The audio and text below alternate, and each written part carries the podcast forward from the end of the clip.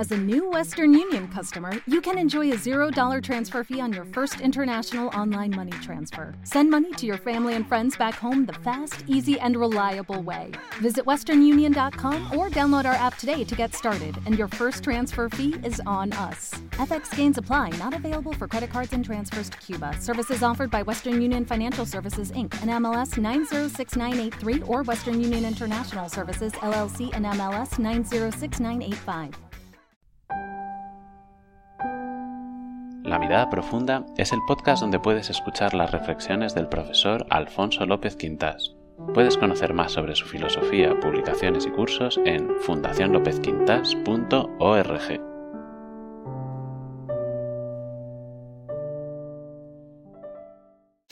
Queridos amigos, hoy tenemos un tema casero, un tema casero que puede ser muy importante para nuestra vida ayudar a la mujer o colaborar con ella. He aquí la cuestión. ¿Se trata de ayudar esporádicamente o se trata de colaborar? Es decir, colaborar es llevar una tarea en conjunto. Conviene distinguir ayudar y colaborar. Ayudar al ama de casa, entendido esto en sentido normal, a la persona, a la mujer que lleva las cosas de la casa. Ayudar al ama de casa significa aligerarle un tanto la tarea que a ella le compete hacer. Colaborar con ella en el gobierno de la casa indica compartir equitativamente la responsabilidad del hogar y de las tareas que implica. Ven, hay una diferencia. Por diversas razones, se ha llegado a dar por hecho en diversos países que las labores de la casa y el cuidado de los hijos corren a cargo de la mujer. De vez en cuando y en el mejor de los casos, el marido le echa una mano, sobre todo si ella pide socorro porque se halla exhausta. Y en la década de los 60, en mi época de estudiante en Alemania, me llamó la atención oír en una radio prestigiosa la noticia de que un 80% de las mujeres alemanas se hallan enfermas a causa del estrés que les produce realizar un trabajo profesional fuera de casa y luego llevar el peso del hogar, incluyendo el cuidado integral de los hijos en sus diversas edades. Por tanto, educación, estudios y salud. Bueno, y esta noticia se dio de manera fría, como un dato más sin poner en cuestión ese estado de cosas. Pero realmente esto es lógico. Me lo pregunto hoy con ustedes, sin afán polémico, pero solo para, para estudiarlo, para ponerlo sobre la mesa de discusión.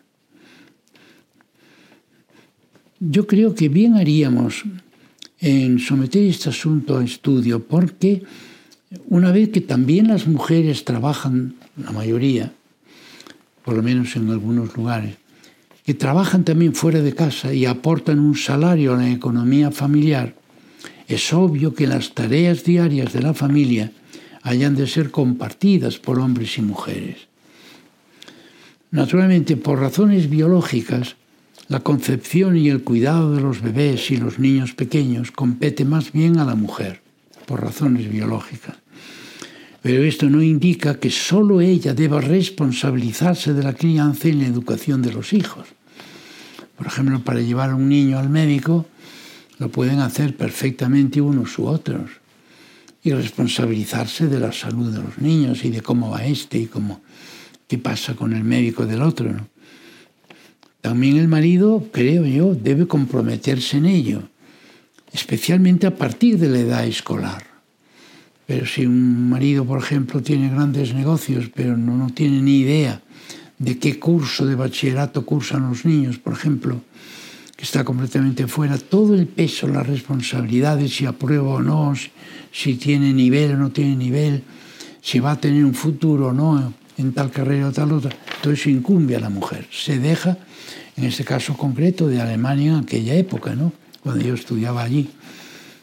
Esto es lógico, porque claro, aunque solo sea la preocupación, y es mucho, es una gran tarea soportar una, una, una, preocupación, sobre todo en algunos casos, claro está, en algunos casos cuando el niño o la niña pues tienen dificultades para el estudio o por salud, etc., ya la preocupación de la madre puede ser inmensa, ¿verdad? Para llevarle ella sola el peso. También el marido debe comprometerse, sin duda ninguna. El resto de las tareas han de repartirse por vía de colaboración, no solo de mera ayuda, no, es colaborar a algo que nos atañe a los dos, según las capacidades de cada uno y de común acuerdo. Pero claro, no olvidemos que las capacidades también se adquieren cuando uno quiere, si uno pone voluntad para ello. Entonces aquí habría que ver, según las capacidades de cada uno, etcétera, pues ver cómo, en qué sentido se colabora. Esto ya tienen que hacerlo llevados por el sentido común y por la buena voluntad de hacerlo entre ellos, pero no que la responsabilidad toda caiga sobre una sola persona. Esto lo diría si fuera al revés, también diría, no, no, esto hay que repartirlo. Ese equilibrio será fácil de obtener si cambiamos la mentalidad. Dicho con el lenguaje usual en mi método formativo, el matrimonio es un modo de relación que pertenece al nivel 2. En el nivel 1 manejamos cosas, en el nivel 2 es otra cosa. Adquirimos compromisos, nos relacionamos con una persona, creamos una relación estable. Se cambia, eso es el nivel 2. El nivel 2 es el de la creatividad. Cuando subimos realmente al nivel 2 es cuando empezamos a vivir plenamente la vida humana. Una vida solo en el nivel 2 es una vida infrahumana en cierto sentido. Pues bien, en ese nivel 2 es el nivel del encuentro y el nivel de la creatividad. Claro, para que haya encuentro entre hombre y mujer, tiene que cumplirse unas cualidades, unas condiciones que todos los libros de psicología y de antropología te, dicen. Y la primera condición para que haya encuentro es la generosidad. Te lo dicen todos los tratadistas, la generosidad, que es lo contrario del egoísmo. Si uno se deja llevar de una actitud egoísta, podrá vivir en el nivel 1 para manejar a los demás, manejarlos con dominio, etc.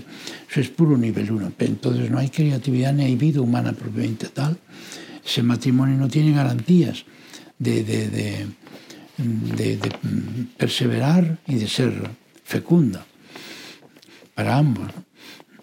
Pues bien, la unidad conyugal se inicia de manera singular el día de la gran promesa realizada en la boda, en el compromiso familiar.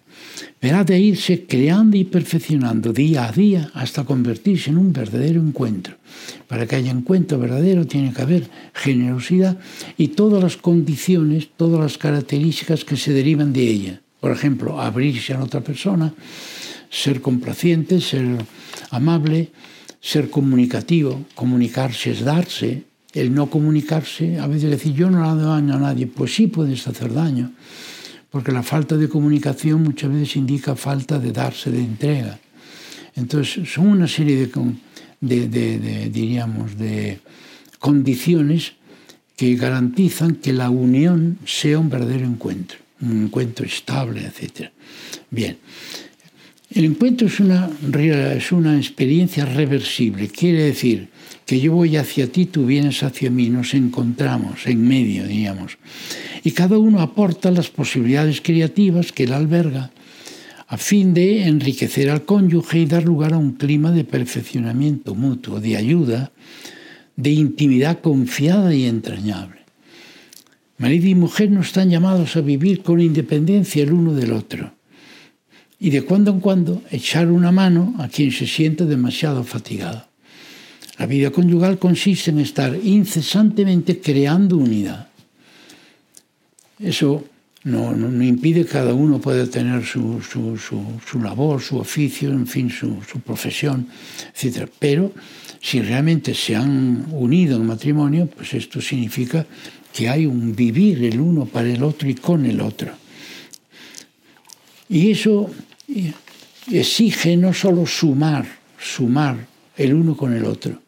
Dos novios que se casan no se suman, se integran. Vaya, eso es lo ideal. Integrarse es mucho más que sumarse. Es cuando se une uno como interiormente, como que los ideales se comparten, como que se comparte la vida y se comparten por lo tanto las tareas de la vida y las tareas, las preocupaciones, en fin, todo lo que significa la vida en común. La, integración es un tipo de unidad muy elevado. Por ejemplo, si nos sirve de comparación, un intérprete que interpreta una obra musical bien, no se suma a la obra, se integra con ella. Y tú estás oyéndole y tú dices, esta persona ahora en este momento que está interpretando, por ejemplo, a Beethoven, es que es Beethoven, soy Beethoven redivivo, Beethoven como volviendo a vivir. Hay una integración profunda de los dos, no es una suma de Beethoven, el intérprete y la partitura, ¿no? Es una integración.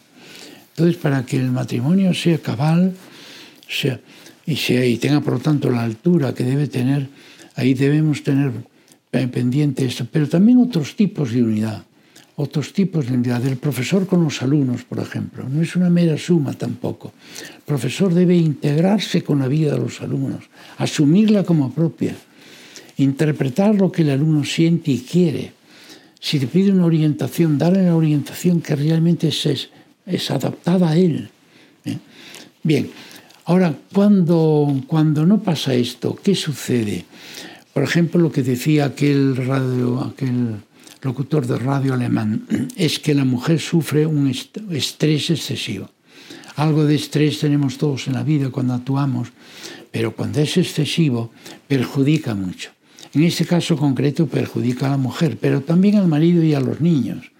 El estrés, esa sensación de estrés, de, inseguridad, de, incomodidad, de prisa constante, de preocupación de llegar, llegar y no llegar nunca, eso, eso se comunica a todos.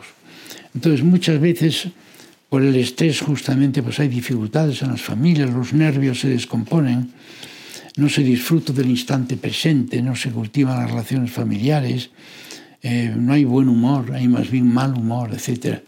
A veces uno se dice, pues no sé qué le pasa, pero está de muy mal humor. Bueno, pues lo que le pasa muchas veces es eh, el exceso de estrés. Pues bien, las impaciencias, el no tolerar los gritos de los niños, por ejemplo, y a veces dicen, no sé lo que me pasa. Bueno, lo que pasa muchas veces es el exceso de estrés.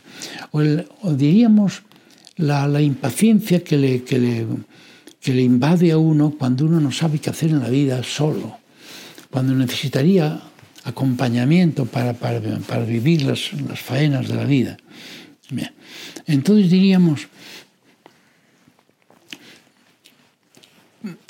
¿qué debemos hacer en este caso y qué deben hacer los, los, los, los casados, etcétera, es cambiar la mentalidad. La, la, la, mentalidad de soltero hay que cambiarla por la mentalidad de casado.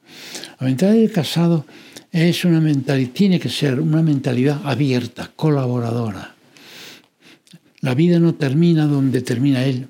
Ahí, la vida empieza en la unión del uno con el otro. Hay una frase de un autor eh, de filosofía dialógica muy importante, que es Martin Buber, que él viene a decir, lo importante en la unión del yo y el tú, decía él, no eres tú, lo importante no soy yo. Lo importante de verdad es lo que acontece entre tú y yo, el entre, el entre, que tanto hablamos en la filosofía dialógica. Pues bien, un casado es un, un hombre que tiene que vivir el entre. Es decir, yo estoy solo aquí y tú estás sola ahí. Y de vez en cuando miro y digo, está demasiado ocupada, le echo una mano. No, eso no es realmente lo ideal. Lo ideal es vivir creando una unidad y compartir esa unidad. Entonces diríamos que la persona generosa genera vida, vida comunitaria, vida fecunda y feliz. El que es egoísta y vive como egoísta y se comporta como tal agosta la vida familiar. La destruye por dentro, porque la rebaja al nivel 1, que es el nivel del mero manejo de cosas. El nivel 2 cuando se crea una unidad. Entonces diríamos en ese nivel 2, el clima es de honda paz y en esa paz florece la auténtica felicidad. Queridos amigos, tenemos a veces que reflexionar sobre aquello que es fundamental en nuestra vida.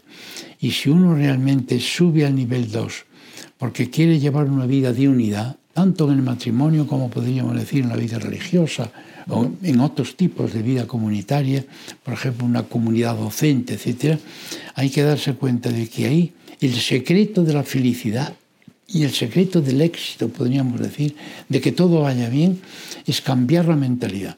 La mentalidad individualista tiene que convertirse en mentalidad comunitaria, donde sabemos que yo estoy participando en esta obra porque yo soy esta obra y tú eres esta obra. Y nos hemos integrado en una misma tarea. Y el misterio de nuestra vida es el mismo. Es el mismo de, vivir la vida, realizar una tarea, hacer felices a quienes viven con nosotros, porque estamos creando unidad, sabiendo muy bien que crear unidad es lo más grande que podemos hacer en la vida. Por eso yo cuando veo personas que están, eh, están disgustadas y con temor a que se vaya a destruir el matrimonio, siempre les digo, no olvidéis una cosa, la unidad no es solo importante, porque nos da fuerza para vivir, la unión hace la fuerza, sino la unidad de por sí es un gran valor, el mayor valor que podemos tener en la vida. Si te ha gustado este podcast, compártelo y valóralo en tu plataforma de podcast para ayudar a difundir el canal. Si quieres conocer más sobre el pensamiento del profesor, puedes ver sus vídeos en YouTube en el canal F. Quintas y en fundacionlopezquintas.org. Muchas gracias y hasta la próxima.